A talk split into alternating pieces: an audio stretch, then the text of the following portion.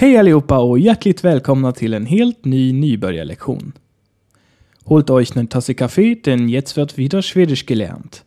In dieser Lektion wollten wir darüber sprechen, wie man nach Hilfe und Unterstützung fragt.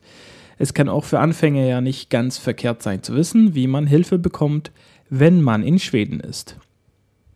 Jetzt wollen wir uns anhören, wie Anders mit dem Zug am Hauptbahnhof angekommen ist und um Hilfe gebeten wird.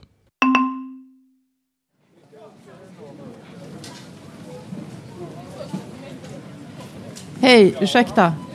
Kan du hjälpa mig upp för rulltrappan?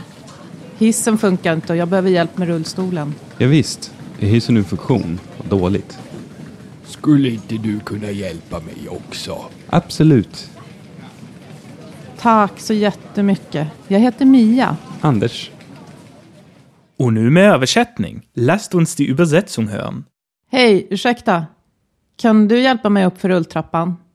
Hissen funkar inte och jag behöver hjälp med rullstolen. Hallo, Entschuldigung. Kannst du mir die Rolltreppe hochhelfen? Der Aufzug funktioniert nicht und ich brauche Hilfe mit dem Rollstuhl. Ja, visst. är hissen ur funktion? Vad dåligt. Ja klar. Ist der Aufzug außer Betrieb? Wie schlecht. Skulle inte du kunna hjälpa mig också? Könntest du nicht auch mir helfen? Absolut. Natürlich. Tack så jättemycket. Jag heter Mia. Vielen, vielen Dank. Ich heiße Mia. Anders. Anders.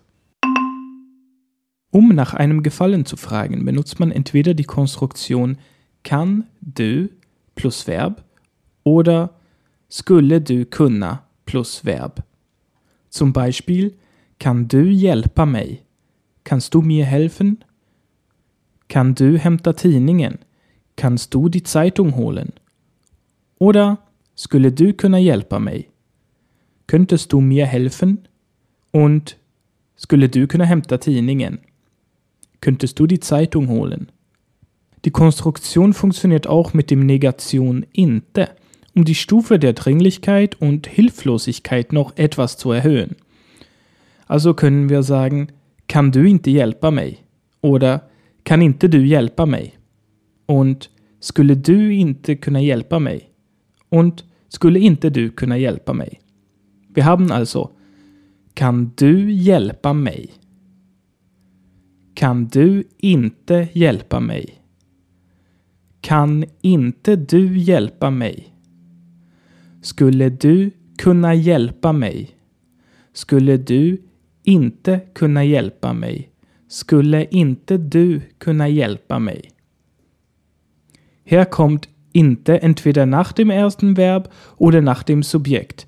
Die Dringlichkeit ist vom Gefühl her am höchsten, wenn diese Negation nach dem Verb kommt. Das ist nur so äh, ein Gefühl von mir. Und was ich gerade tue, ist einfach Haarspalterei. Also wahrscheinlich fällt das eh niemandem auf. Das war alles für heute. Geht am besten auf die Seite, um diese Sätze besser visualisiert zu bekommen und lernt fleißig. Bis zum nächsten Mal. Hey do!